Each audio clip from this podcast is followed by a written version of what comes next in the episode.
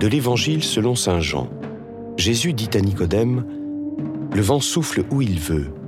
Tu entends sa voix, mais tu ne sais ni d'où il vient, ni où il va.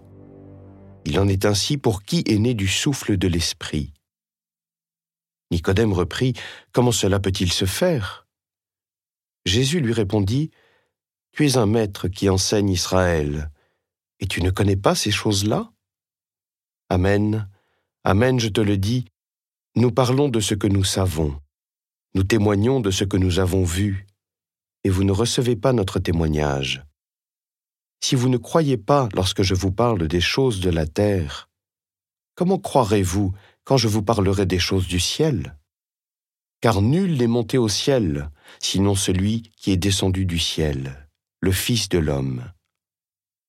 De même que le serpent de bronze fut élevé par Moïse dans le désert, ainsi faut-il que le Fils de l'homme soit élevé, afin qu'en lui tout homme qui croit ait la vie éternelle.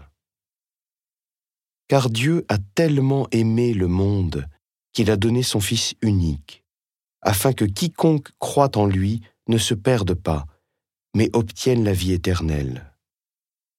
Car Dieu a envoyé son Fils dans le monde, non pas pour juger le monde, mais pour que par lui le monde soit sauvé. Celui qui croit en lui échappe au jugement.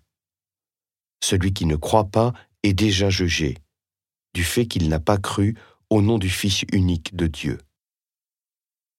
Et le jugement, le voici.